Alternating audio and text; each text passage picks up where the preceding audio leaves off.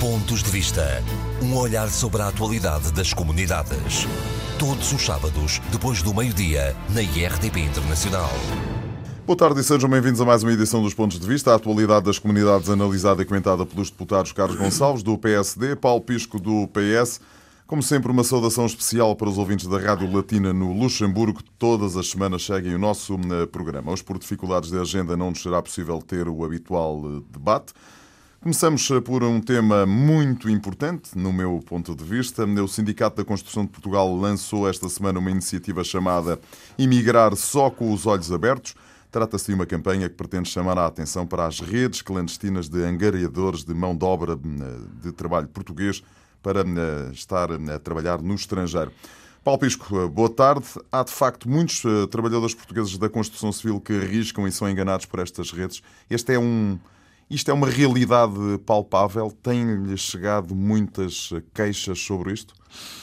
Boa tarde a todos os nossos ouvintes do programa Pontos de Vista e, como sempre, como disse muito bem o Paulo agora, eh, uma saudação muito especial para todos aqueles que nos ouvem no Luxemburgo. E são muitos, eh, segundo sei. E são muitos, e são muitos porque eu já aqui o disse, mas não me canso de o dizer uh, porque fico sempre surpreendido com a quantidade de pessoas que me vêm dizer que me ouviu na rádio, que ouviu o debate na rádio, e portanto, quando há muitas pessoas, isso significa que há mesmo muitas pessoas a ouvir, um, a ouvir o debate, muitas mais, outras que, que, que houve o nosso debate e eu julgo que isso é muito Sim, o debate está uh, disponível em praticamente todas as plataformas uh, da RTP da RTP Notícias. Muito bem. Uh, relativamente à questão que colocou sobre esta campanha do Sindicato da Construção, e como disse que era uma questão muito importante, eu também concordo. É uma questão muito importante, é uma campanha muito importante que o sindicato agora lançou o sindicato, este sindicato do setor da construção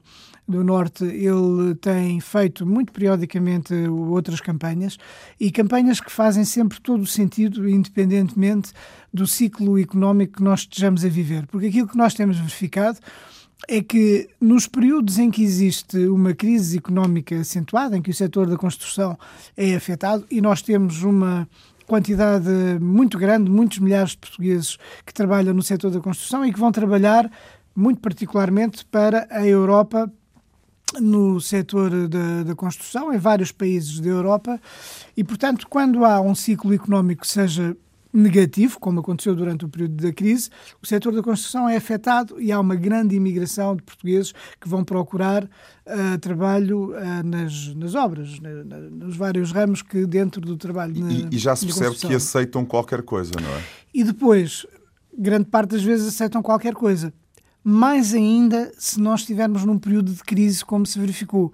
Havendo um período de crise em que as pessoas caem no desemprego e depois precisam mesmo para sobreviver até de trabalhar, muitas vezes sujeitam-se a qualquer coisa.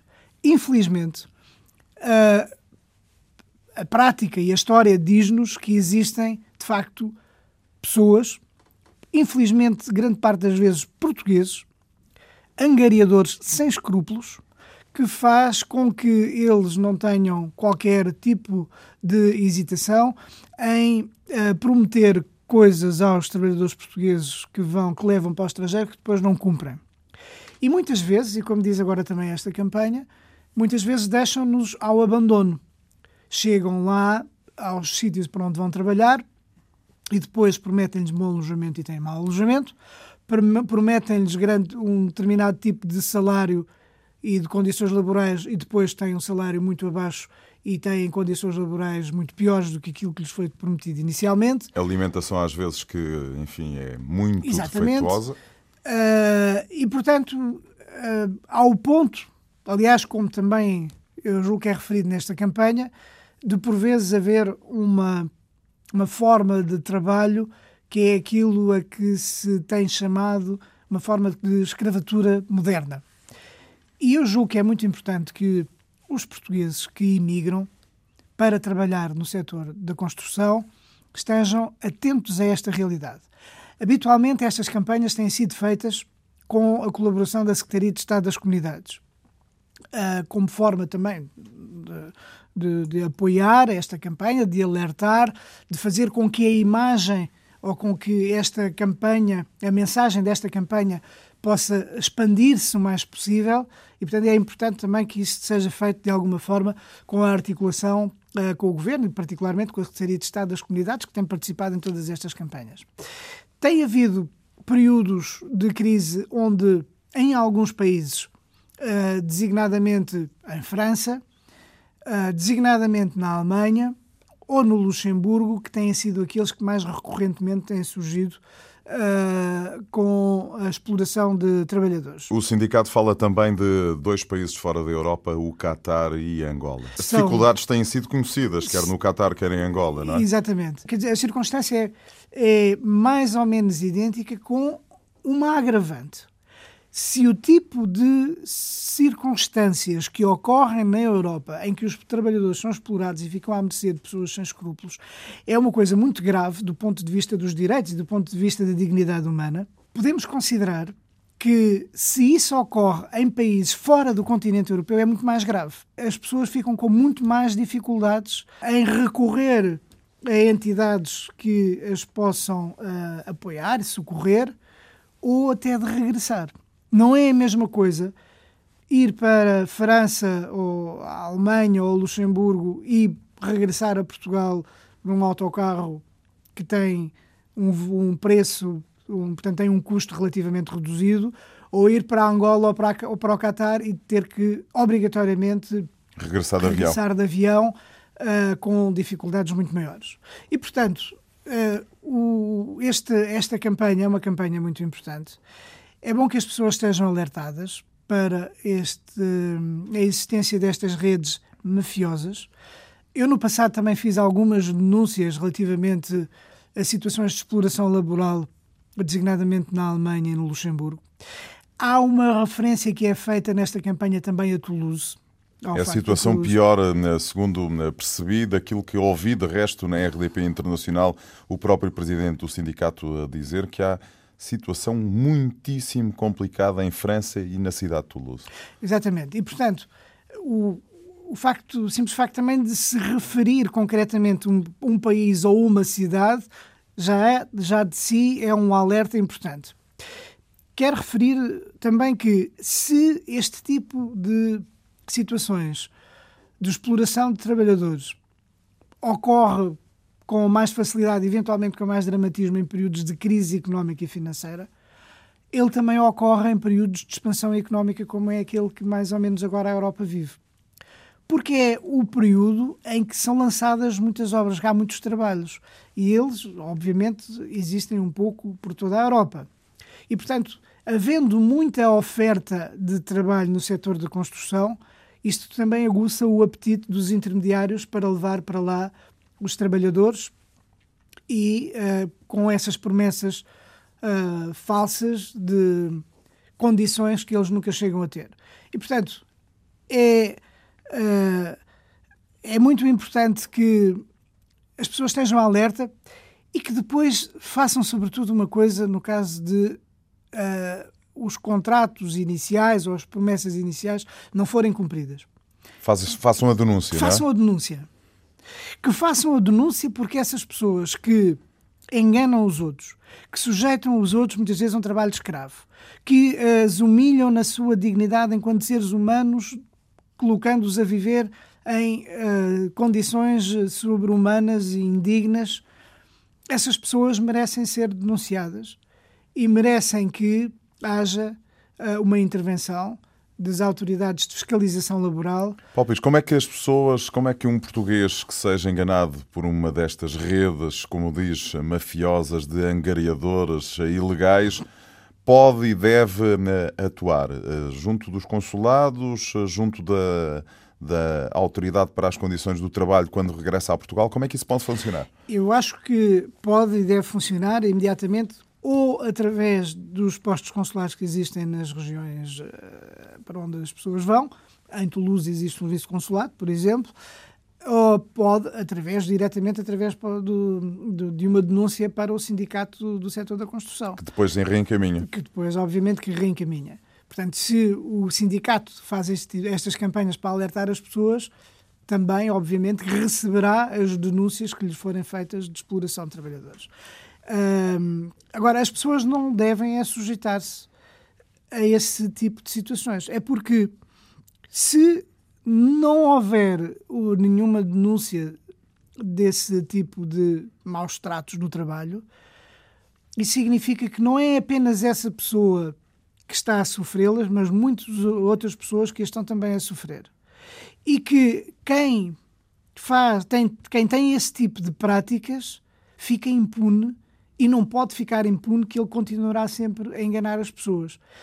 E as circunstâncias de insatisfação ou de engano que muitas vezes ocorrem podem até ter consequências dramáticas. Eu recordo, por exemplo, a circunstância de as condições de segurança no trabalho, o estado psicológico em que os trabalhadores se encontram, que pode levar a que situações dramáticas possam ocorrer porque, porque não são cumpridos as regras mínimas, nem os requisitos mínimos, nem aquilo que estava inicialmente previsto. Portanto, eu julgo que estas campanhas são importantes. Elas têm vindo a ser feitas desde há muitos anos por este sindicato e como há sempre muitas empresas portuguesas, muitos intermediários portugueses a circular no espaço da União Europeia para fazer empreitadas em obras que se realizam um pouco por toda a Europa, é muito importante que os portugueses estejam alerta, porque são, infelizmente, são muitos os casos de ludibriação que ocorrem com trabalhadores portugueses que vão para o estrangeiro. Paulo Pisco, também esta semana a União Europeia e o Reino Unido decidiram estender o prazo de transição. Estamos a falar do Brexit. Passou de um para dois anos. O governo português já disse que está satisfeito com esta eh, decisão. É uma boa medida, em sua opinião, uma medida que pode ajudar a comunidade portuguesa que vive e trabalha no Reino Unido? O acordo que a União Europeia e o Reino Unido eh, conseguiram concluir eh, relativamente a alguns dos aspectos eh, para a, a saída do Reino Unido da União Europeia, eu julgo que é muito importante. Porque, se nós repararmos ao longo de todo este processo de negociações, tem havido muita incerteza e muita indefinição. No âmbito do, do, do jargão, do calão comunitário das negociações no, no, da União Europeia, há uma expressão que eu acho que é muito um, elucidativa sobre este tipo de negociações. É que não há acordo até que tudo esteja acordado uh, e, portanto, há agora um acordo, mas o acordo final ainda não existe. Este há, acordo, há muitas pontas soltas ainda. Há muitas pontas soltas e este acordo, apesar de tudo, é um bom sinal do, de um certo desanuviamento que existe no processo negocial entre o Reino Unido e a União Europeia. Porque até aqui houve, muitas vezes, reuniões praticamente inconclusivas em que as posições se extremaram. Neste caso, eu acho que é positivo o próprio Ministro dos Negócios Estrangeiros referiu-se a isso como sendo uma, uma boa notícia, sendo um bom sinal, uh, gerando otimismo relativamente ao futuro das negociações e que tem a ver uh, com uh, o facto de alguns dos aspectos difíceis terem tido avanços, avanços significativos.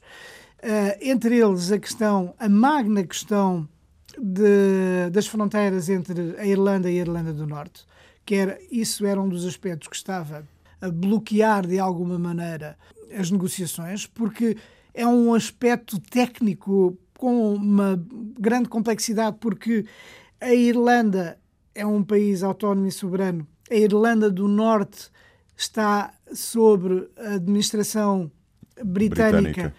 E, inclusivamente, não há muito tempo, o próprio ex-ministro Tony Blair dizia que as negociações iriam pôr em causa este tipo de acordos, o que significa que poderia voltar a haver uma tensão entre as duas Irlandas, entre os que queriam uh, uh, a soberania e os que queriam manter a união com o Reino Unido. Portanto, este é um aspecto importante. Uh, houve a decisão de chegar àquilo que se chamou a decisão de último recurso, que é manter a Irlanda e a Irlanda do Norte sem fronteiras e com uma com o mercado único. Mas há outro acordo que é, que é outra, outra conclusão eh, que julgo que tem a maior importância porque tem a ver com os cidadãos da União Europeia. Com os cidadãos da União e causa Europeia. efeito com os cidadãos portugueses, não é? E, e, sem que haja detalhes depois sobre como, eh, em termos administrativos, os cidadãos vão ter que relacionar-se com a administração britânica. Isso ainda está por acordar. Isso ainda está por acordar. Acho que é uma uma demonstração de boa vontade o facto de ter havido um acordo relativamente àquilo a que se chama o período de transição. Isto significa que os cidadãos que, entretanto, durante este período de transição, portanto até dezembro de 2020, chegarem ao Reino Unido, terão os mesmos direitos que têm aqueles que já estavam antes no Reino Unido, a, portanto, a viver e a trabalhar. E este período de transição é também importante noutro aspecto que tem a ver com a adaptação das empresas britânicas ao processo de saída. Aquilo que se tem vindo a passar ao longo deste tempo, com um, a forma como têm vindo a decorrer as, as negociações e as condições mais duras para os cidadãos da União Europeia que trabalham no Reino Unido, é que isso levantou muita apreensão, muitas queixas, muitas dificuldades que já se fizeram sentir em vários setores de atividade económica que só funcionam com estrangeiros. Têm vindo a, em alguns casos, até abandonar o, Reino Unido, porque não se quer, por causa da incerteza, porque não se querem sujeitar ao tipo de condições mais duras para viverem no Reino Unido. Portanto, para concluirmos este aspecto do nosso, eh, da, da nossa conversa, eh, Paulo Pisco, é uma boa decisão e uma boa decisão também para a comunidade portuguesa. É, uma, é, um, é um bom sinal. É um bom sinal. Acho que... Eu acho mais que mais prudente dizer exatamente. assim. Exatamente. É um bom sinal, é um sinal eh, de que uh, há abertura suficiente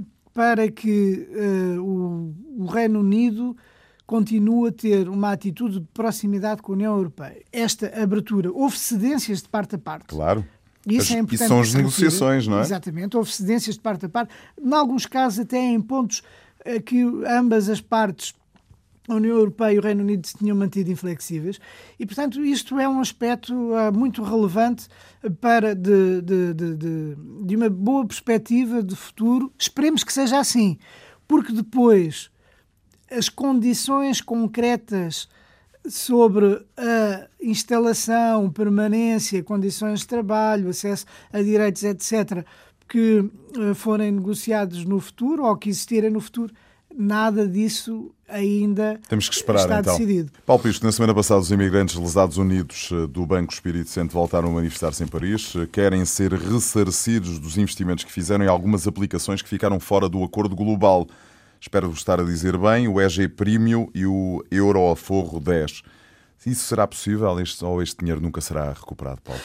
Bom, esta é uma questão que tem tido uh, uma evolução positiva depois de haver um período de raiva e de revolta com toda a justiça da parte da generalidade dos uh, lesados, dos imigrantes lesados do BES, e depois de ter havido negociações com um conjunto desses lesados que, uh, em alguns casos, tinham. Parte deles já receberam o dinheiro, não é? Uma de, parte do dinheiro. Quer, não receberam o dinheiro todo, mas receberam uma parte do dinheiro. Quer aqueles que tinham assinado um contrato com uh, o novo banco. Uh, quer aqueles que tinham recusado e, portanto, foram todos enfiados dentro do mesmo uh, pacote, no sentido de poderem uh, ter outro tipo de seguranças e de garantias relativamente ao recebimento daquilo que tinham um, depositado ao longo de todas as suas vidas. Portanto, há a garantia para já desses 75% relativamente a todo outro tipo de produtos e depois a negociação, que eu julgo que é positiva, Uh, que se pode vir uh, a, que se vai realizar também no futuro para de alguma forma se chegar a um acordo sobre como se vai receber os outros 25%. O outro aspecto tinha a ver com algum tipo de produtos que não tinha ficado precisamente por causa da sua natureza, por causa do seu nível de risco, que tinha ficado fora, fora deste acordo. Pacote.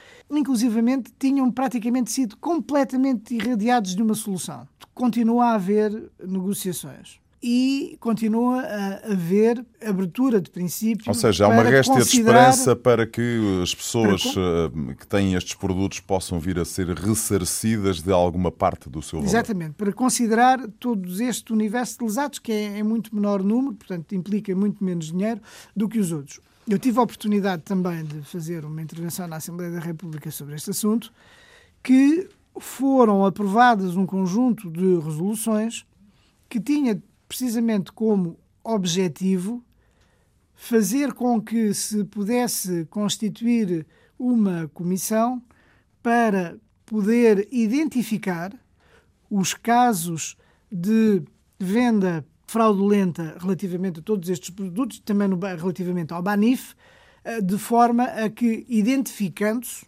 pudesse ser possível reunir todas essas pessoas para depois se proceder à, recuperação desses créditos. E, portanto, obviamente que é preciso compreender a situação de ansiedade e de angústia em que elas vivem.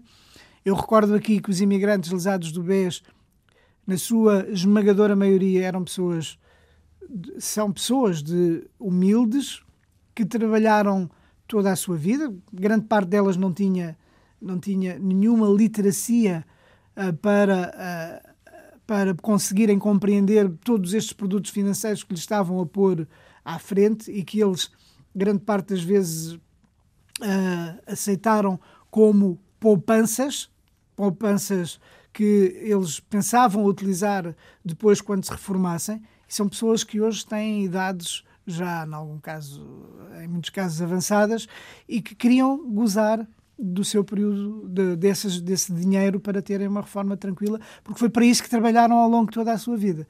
E, portanto, uh, eu julgo que uh, não se pode perder a esperança, mas também não se pode baixar os braços, porque isto são, já se provou ao longo de todo este tempo, que são negociações com que têm a sua complexidade, que é necessário encontrar propostas. Existem algumas propostas que têm sido avançadas. Uh, o próprio novo banco mudou completamente de atitude relativamente à anterior administração do novo banco e, portanto, eu julgo que, eh, com esta mensagem que para mim é mais importante, eu julgo que ehm, não se pode, que há alguma esperança, uh, que não se pode perder a esperança, mas também não se pode baixar os braços. Até haver uma solução, eu, mais ou menos como há pouco disse em relação à União Europeia, nas negociações entre o Reino Unido e a, União Europeia, até haver uma solução preto no branco, não há solução. E, portanto, é preciso não baixar os braços e continuar sempre a lutar por ela. Paulo Pisco, um abraço e até para a semana. Carlos Gonçalves está em Paris, por isso não temos hoje o habitual debate. Boa tarde. Precisamente na capital francesa voltaram a manifestar-se os imigrantes lesados unidos, tudo por causa de vários produtos que ficaram fora do acordo encontrado no ano passado. Em sua opinião, Carlos, será possível encontrar uma solução para quem detém produtos financeiros como o EG Premium ou o Euro Aforro 10 ou vão mesmo perder o dinheiro? Olha, eu, eu, sobre esta matéria nós já falámos tanta vez da questão dos lesados do BES uh, e, e, o auditório do ponto de vista que permite já saudar, que as pessoas devem estar um tanto ou quanto surpreendidas com o arrastar desta situação, porque nós começámos a falar desta questão ainda antes das eleições de 2015. É evidente que nesse período eleitoral, como já referi aqui muitas vezes, eh, a atual maioria parlamentar e que se ao governo, o governo, particularmente o Partido Socialista, eh, deram garantias que o problema se resolveria rapidamente e se resolveria totalmente, dando até a entender que era tão fácil que não se perceberia porque é que o anterior governo só tinha encontrado uma solução que os, os lesados, e em minha opinião com razão, consideravam ser completamente inconsequente e estar muito longe das expectativas de pessoas que se sentiram enganadas, sentiram-se defraudadas e hoje eh, já todos entendem que realmente não foram só elas que sentiram, foram mesmo enganadas, em grande maioria, e como é eventualmente defraudadas com a instituição bancária e, defraudadas também com o seu país, para o qual enviavam as suas economias na perspectiva de mais tarde poderem regressar a Portugal e investir esse dinheiro e passar eventualmente os, anos, os últimos anos de vida com muita qualidade. Mas eh, mesmo assim foi possível encontrar uma solução para alguns eh, produtos que não todos, e portanto as pessoas que têm estes dois produtos que falei há pouco continuam à espera de uh, uma solução. A questão é simples, acha que vai ser encontrada uma solução para estes produtos? Isto é assim, ao Paulo Sérgio, eu tive a oportunidade de dizer que este tipo de situações, quando se começam a encontrar soluções só para alguns, para aqueles que ficam fora das soluções, ainda sentem o sentimento de justiça, injustiça aumentar. Tive a oportunidade de o dizer neste programa. E é o que está precisamente a acontecer. Acontece que os outros lesados, os outros produtos, não têm os 100% como foi prometido, é 75%, tem que esperar 5 anos.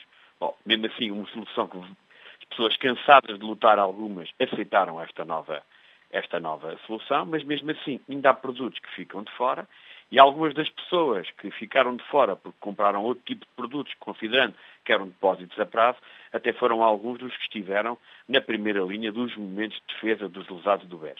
E, portanto, o universo é mais reduzido, é mais complicado, como é evidente, reivindicar, a solidariedade também vai diminuindo e verifiquei que nos lesados do BES de Paris ou pessoas que já têm o seu problema aparentemente semi-resolvido, não, não resolvido, mas com aquela solução que há pouco assinalei, mas continuam a ser solidárias e, portanto, quanto mais, quanto menos pessoas uh, existem para a qual a solução não foi encontrada, mais difícil é a reivindicação, menos são escutadas, menos são ouvidas, e por isso eu quero acreditar que aqueles que prometeram soluções fáceis as cumpram uh, e deixar estas pessoas de fora. Só estas pessoas de fora agora uh, compreendo que o sentimento de injustiça seja inacreditavelmente alto e, sinceramente, tem que ser encontrada uma solução, porque já não estamos a falar de um universo tão significativo assim. E eu, quando ouço as notícias ligadas ao novo banco, parece-me que uh, as somas que estão em jogo neste momento são quase ridículas face aos números que normalmente a comunicação social divulga. Eu sei que estas pessoas estão longe, eu sei que estas pessoas estão fora, eu sei que estas pessoas estão cansadas de lutar, eu sei que estas pessoas, por vezes, já têm algumas, alguma idade, eu sei que estas pessoas agora têm menos solidariedade porque o universo é mais reduzido, mas acho que há mínimos de tratamento, eu penso que tem que se encontrar uma solução e espero que aconteça tal como foi prometido e estou, acredito sempre que, que isso vai acontecer e mesmo quando tivermos a oportunidade no Parlamento Português de receber o atual responsável do, do novo banco, a questão foi levantada, ele apontou as linhas de solução para os outros, deu a entender que estas eram matérias que não tinham solução, queriam tentar encontrar, espero que isso aconteça. E, portanto, até por serem menos gente, é talvez mais fácil encontrar uma solução, não é? Por um lado, é mais fácil, mas por outro lado, face aos problemas que o banco tem e, diminuída está a capacidade reivindicativa, eh, não sei não. Mas eu quero acreditar que o bom senso vai primar, quero acreditar que as palavras que ouvimos, tanto da parte do Governo como particularmente também do responsável do novo banco, sobre esta matéria, na tentativa de encontrar soluções para estas pessoas, se possam claramente concretizar, porque os ouvintes, de um ponto de vista, eh, compreenderão agora que esta é realmente uma matéria de eventual de difícil solução, mas eh, depois de tanta promessa, depois de tanta expectativa, que sinceramente deixar estas pessoas de fora eh, de uma solução que já não, sendo ela já não extraordinária, mas deixando estas de fora é realmente uma situação de uma injustiça que não é realmente compreensível. Carlos Gonçalves, há muitos trabalhadores portugueses que continuam a ser enganados pelas redes de angariadores. São principalmente trabalhadores da construção civil que acertam umas condições em Portugal que depois não se confirma quando chegam aos locais de trabalho. Por isso mesmo, o Sindicato da Construção lançou uma campanha intitulada Imigrar só com os olhos bem abertos. Hum, o senhor é um deputado muito experiente, está em França hum, trabalhou uh, no consulado de Portugal em Paris. Faz sentido esta campanha, ainda apesar de todos os alertas, muitos portugueses que são enganados, que arriscam e são enganados? Eu acho que essas campanhas nunca deviam era ter terminado. Sabe que houve campanhas relativamente a esse tipo de questões, eh, desenvolvidas, por exemplo, pelo anterior governo e não só, por anteriores governos. Eh, eu próprio, quando fui Estado de Estado, tive a oportunidade de receber esse sindicato e estava-se a preparar uma campanha que mais tarde foi concretizada no governo seguinte. Essa é uma matéria que periodicamente a questão da exploração de trabalhadores vem, surge na opinião pública, mas ela tem sido, infelizmente, regular ao longo dos anos. Nós estamos a falar em ofertas de trabalho, por vezes, muito interessantes para quem desconhece a realidade na qual vai trabalhar. Nós temos hoje também um conjunto de empresas, sobretudo pequenas e médias empresas, a trabalhar em subempreitada no estrangeiro e muito particularmente em França. Eu recordo, por exemplo, a zona de Lyon, onde há muitas empresas portuguesas neste momento a trabalhar com trabalhadores vindos de Portugal e acho que os ouvintes do ponto de vista lembram-se que a França começou a criar eh, grandes dificuldades a essas empresas por causa do dumping social, ou seja, os salários são mais baixos e as condições são mais baixas que aquelas são praticadas neste caso da França. Há de resto um caso eh, muito específico nesta altura que tem a ver com a cidade de Toulouse e uma empresa que contratou eh, trabalhadores portugueses e depois que os eh, basicamente abandonou. Isso tem acontecido, infelizmente, regularmente. Portanto, essas campanhas nunca podem deixar de, de ser realizadas e, e esse, esse, tem sido realmente o, a matéria que nós temos criticado mais o Governo, a questão da área social, tem sido completamente esquecida e este tipo de campanhas, não só estas, mas há outras áreas, nunca mais foram efetuadas, dando a entender que a imigração quando este governo assumiu funções, terminou, ou seja, uma espécie de interruptor. Carrega-se no interruptor e naquele dia a seguir já ninguém imigra, quando os números do INE dão 100 mil saídas ano, durante o ano transato e ainda ontem estive em Estrasburgo e, e, em Estrasburgo então continuam os portugueses a chegar, aqui na região de Paris também, e até parece que os números torna a ser uma realidade que alguns pensavam que estava ultrapassada. Não estava ultrapassada. Um contingente de 100 mil pessoas é um contingente grande. Nós temos muita gente ainda no desemprego e os números do desemprego não são só aqueles que são públicos, mas há outro tipo de pessoas que não exercem atividade e, como é evidente, procuram uma solução para a sua vida. Depois há empresários desonestos aos quais tem que haver um controle muito claro e muito sério quando vão trabalhar para o estrangeiro, ou pelo menos uh, uh, alargar ao estrangeiro a sua atividade que criam e que apresentam condições mirambulantes e, sinceramente, depois não se concretizam. Repara, eu há um ano e meio fui chamado um Presidente de Câmara da região de Paris porque encontraram aqui, muito pertinho de Paris, numa cidade que até está geminada com Bragança, um edifício, ou uma, uma grande vivenda, que era mais uma grande vivenda que um, que, um, que um edifício, onde viviam um conjunto de portugueses a dormir quatro e cinco por quarto, o que aqui chamam o, o, o mercado do, da noite, o mercado do sono para trabalhadores. Eu, eu, condições perfeitamente inacreditáveis, que eu pensava que já ninguém aceitaria. O problema é que as pessoas que têm necessidade, as pessoas que têm dificuldade, acabam por arriscar. Chegam ao estrangeiro, num país onde não conhecem, como é evidente, a ordem jurídica, onde não falam a língua, onde não têm amigos e, como é evidente, têm receio de tomar uma decisão, por vezes nem sequer têm dinheiro para o regresso, não lhes pagam, eh, esperam sempre que lhes paguem no mês a seguir, têm medo de perder o dinheiro dos meses anteriores que não foram pagos e entra-se num ciclo vicioso até que chegam a situações, como essa que agora referiu em Toulouse, mas que temos tido ao longo dos anos em vários países da Europa e às vezes até a, a trabalharem para empresas que nunca pensaria que poderiam acontecer coisas deste género. E, portanto, é uma matéria que deve ter uma atenção muito particular. A iniciativa do sindicato é uma iniciativa louvável. Não deve ser só o sindicato a fazê-lo. Acho que a Secretaria de Estado das Comunidades Portuguesas e os consulados de Portugal, onde muitas vezes estes trabalhadores acabam uh, por correr a fazê-lo também, porque essa é uma matéria muito complicada. Quando sai para o estrangeiro tem que ter todas as garantias que se vai trabalhar com gente séria, que saber as condições do contrato, porque senão podem sinceramente surgir situações muito, muito graves. E há zonas onde há comunidades bem organizadas portuguesas e eles até encontram o amparo e o apoio junto a essa comunidade, mas há portugueses que vão para sítios onde estão completamente isolados, não falam a língua e ficam em situações dramáticas durante vários meses, até que um dia, como é evidente, às vezes até são os próprios serviços sociais dos países de acolhimento que tentam, como é evidente, resolver a situação. Permita-me que saúde a iniciativa desse sindicato e penso que este tipo de iniciativas deve ser alargada, muito particularmente, às três Estados Comunidades Portuguesas e, por que não, até algumas centrais sindicais que cada vez mais se relacionam com centrais sindicais no estrangeiro e pertencem a grandes organizações europeias de sindicato, será capaz de não ser uma má ideia também, independentemente daquilo que nós devemos fazer no plano europeu, tanto mais que a questão do dumping social é um dos temas que está aí para os próximos tempos, para que a Europa possa vir e decidir para eventualmente acabar com a exploração de trabalhadores e para acabar com o dumping social que é nefasto, sobretudo para aqueles que estão a trabalhar noutro país e, e ganham muito menos que as condições que são prestadas aos outros trabalhadores oriundos desse mesmo país. Carlos Gonçalves, eh, se isto acontecer, eh, enfim, a algum dos eh, portugueses que nos está a escutar agora, quais são os passos que eles têm que seguir? Ir ao consulado, a comunicar ao sindicato? Quais são, até porque conhece a realidade, quais são os passos que aconselha as pessoas a fazerem? A, a melhor solução é o consulado.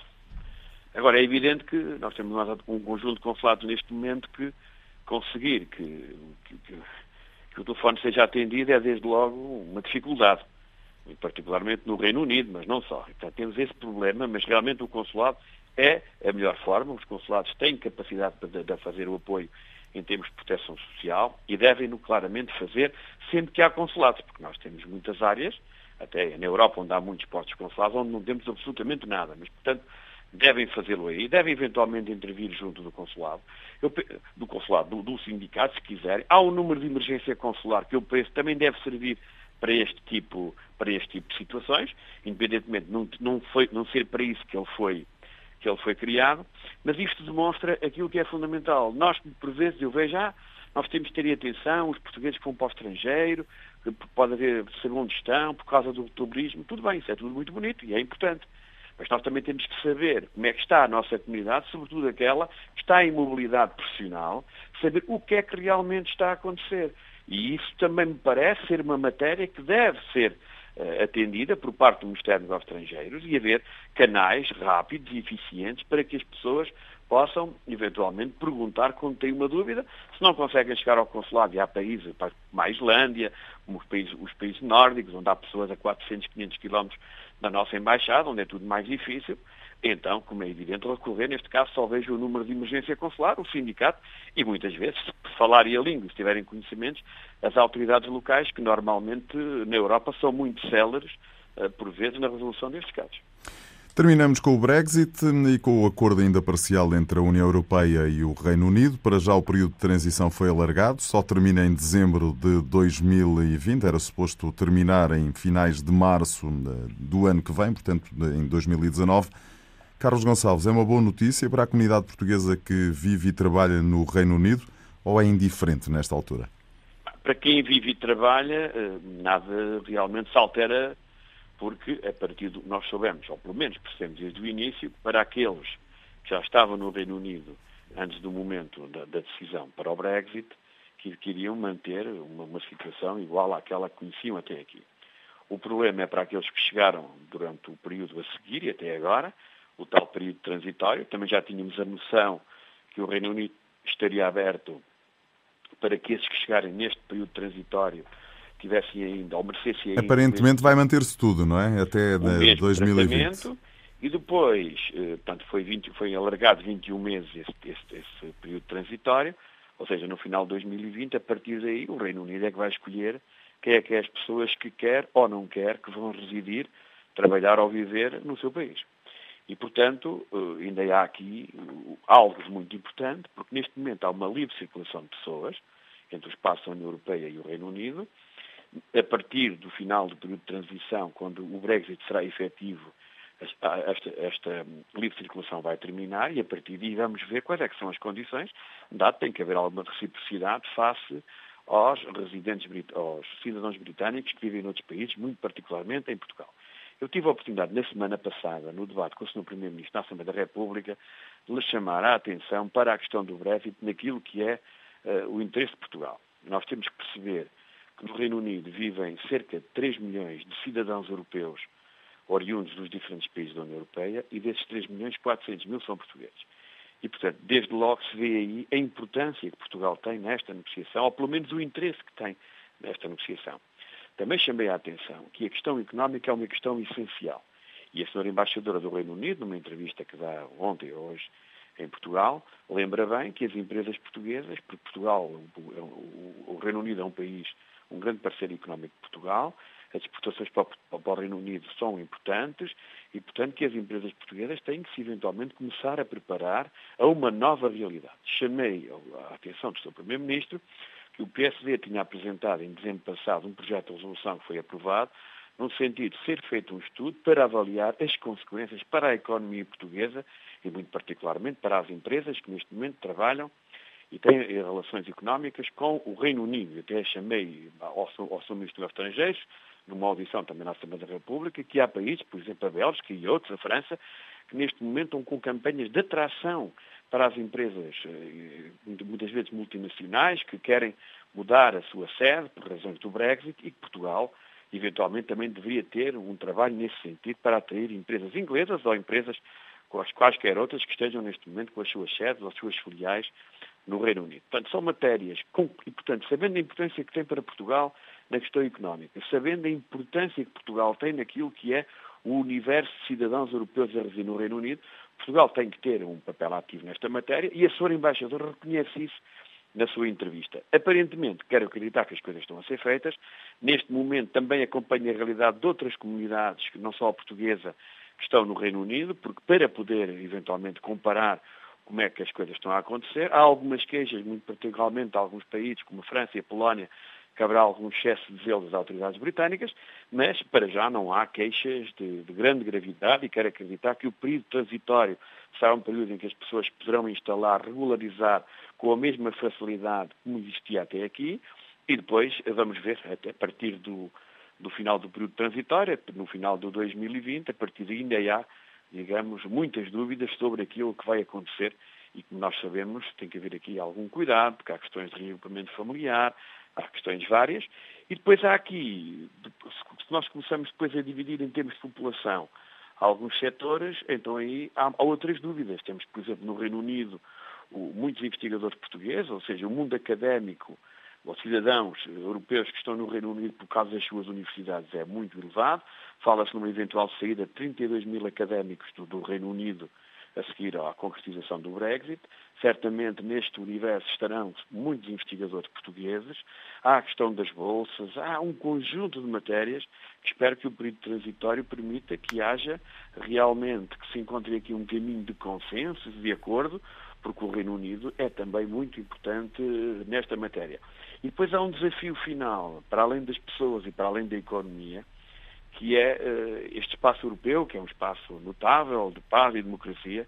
Mas as pessoas esquecem-se que a democracia e a paz são coisas efêmeras, aqueles mais novos que já nasceram em democracia e paz certamente não percebem, mas no século passado tivemos dois conflitos mundiais foram dramáticos para os nossos países e para estas populações que vivem na Europa. De resto, recordo que eh, para já foi obtido um acordo parcial e, portanto, há ainda muita coisa por. Eh, Sim, mas acordar. o Reino Unido sente-se que está a começar a ceder. A ceder, percebe que, certo. Percebe que, quer dizer, não se pode, de um dia para o outro, sair de um espaço como este. A sua saída, como é evidente, compromete uh, o, digamos, a imagem e até, digamos, aquilo que são os alicerces poderão estar na constituição de um futuro sólido para este espaço e, portanto, o Reino Unido também tem que perceber, e eu acho que está a perceber, e certamente vamos encontrar aqui um consenso que possa ir ao interesse de todos, no qual Portugal tem também interesses muito particulares, dada a forte relação bilateral que é aprofundada pelo facto temos 400 mil portugueses a viver no Reino Unido e cerca de 40 mil britânicos a viver em Portugal. Carlos Gonçalves, entretanto, quando preparava esta parte nossa, da nossa conversa, eh, deparei-me com uma notícia interessante. O jornal online em língua portuguesa As Notícias vai criar um gabinete para o Brexit. A ideia, segundo disse o responsável na ARDP Internacional, é dar apoio à integração da comunidade portuguesa. Eh, isso não devia ser feito pelas autoridades consulares? Eu acho que sim, mas eh, repara, as autoridades consulares no Reino Unido, eu voltei a chamar há bem pouco tempo, na Comissão, eh, na Comissão dos Assuntos Europeus e na semana passada ao Primeiro-Ministro na Assembleia da República, uh, chamar a atenção do seguinte. Nós, toda a gente percebe que no Reino Unido nós estamos a viver uma situação excepcional, uma situação que, não, que é conjuntural, é por um período de anos, mas que realmente é, é, excepcional. E nós temos de ter condições, os consulados de Portugal, para poderem atender esta situação excepcional. Porquê? Porque os portugueses, para se regularizarem, para terem toda, digamos, a papelada, passa a expressão bem popular, prontinha, para não terem qualquer problema, precisam de documentos portugueses. Precisam muitas vezes de nascimento, precisam muitas vezes do cartão cidadão uh, uh, com, a, com, com a validade correta. Há um conjunto de matérias administrativas que são fundamentais para depois poder entregar junto às autoridades britânicas. Ora, os nossos consulados, muito particularmente o de Londres, não conseguem dar resposta.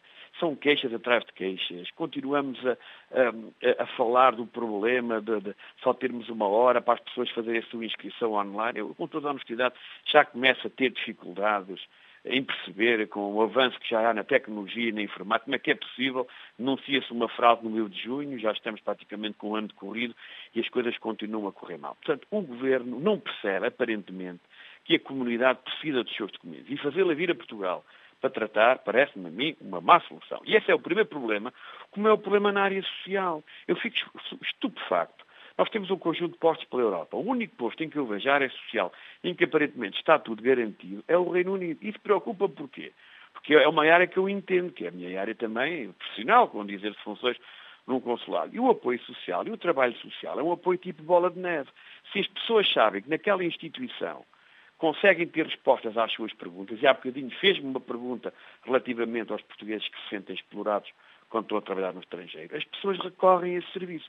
E depois começa a ter o efeito bola de neve, porque as pessoas sabem que ali há alguém que dá resposta ao seu problema. Ora, no consulado Portugal em Londres, aparentemente não há esse problema, porque aparentemente está tudo bem, há, há um conjunto de casos, mas muito diminuto para uma comunidade de 400 mil pessoas, e isto faz muito pensar o quê? Faz-me pensar que o consulado não tem capacidade de resposta também na área social. E esse é que é o grande problema. E é aí que o governo português aparentemente ainda não percebeu a dimensão daquela realidade, poderia haver um esforço de três ou quatro anos para atender esta questão excepcional, e não é por acaso que a Embaixada do Reino Unido, com um universo também muito reduzido, está a recrutar pessoas também na área social e na área administrativa para as suas instituições, muito particularmente para, o seu consulado honorário, ou consulado em Portimão e na própria Embaixada.